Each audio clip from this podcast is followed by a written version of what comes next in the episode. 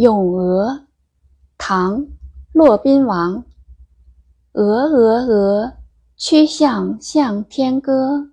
白毛浮绿水，红掌拨清波。咏鹅，唐·骆宾王。鹅鹅鹅，曲项向天歌。白毛浮绿水，红掌拨清波。注释：咏鹅，用诗词来赞美鹅。曲项，曲，弯弯的；向，头颈。向天歌，向天，朝着天空。歌，这里是叫唤的意思。白毛，洁白的羽毛，这里指鹅雪白的样子。红掌，鲜红的脚掌。清波，清清的水波。译文：在水中嬉戏的白鹅，弯曲着脖子对着天唱歌，一身雪白的羽毛浮在绿水上，红掌拨动在清波中。解读：骆宾王，公元六四零到六八四年，婺州义乌。今属浙江人，唐朝初期的著名诗人。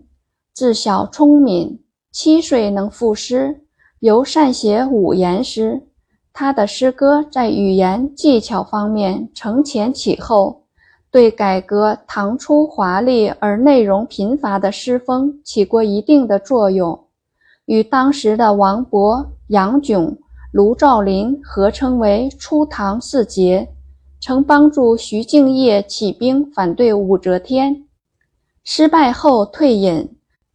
有《洛林海集》，咏只用诗词来描述、歌唱某一事物。这首诗相传是骆宾王七岁时所作，描写了白鹅游水时的美丽身姿和悠然自得的神态，写得极为生动逼真。第一句连用三个“鹅”字。表达诗人对鹅的喜爱之情。第二句“曲项向天歌”，描写鹅欢叫的神态，用“曲项”二字形容鹅那又长又弯的脖子，十分贴切。第三四句写鹅游水嬉戏的情景，“浮”“波”两个动词生动地表现了鹅游水的姿态，雪白的羽毛漂浮在澄清碧绿的水面上。红红的指掌滑动轻轻的水波，构成了一幅优美而生动的画面。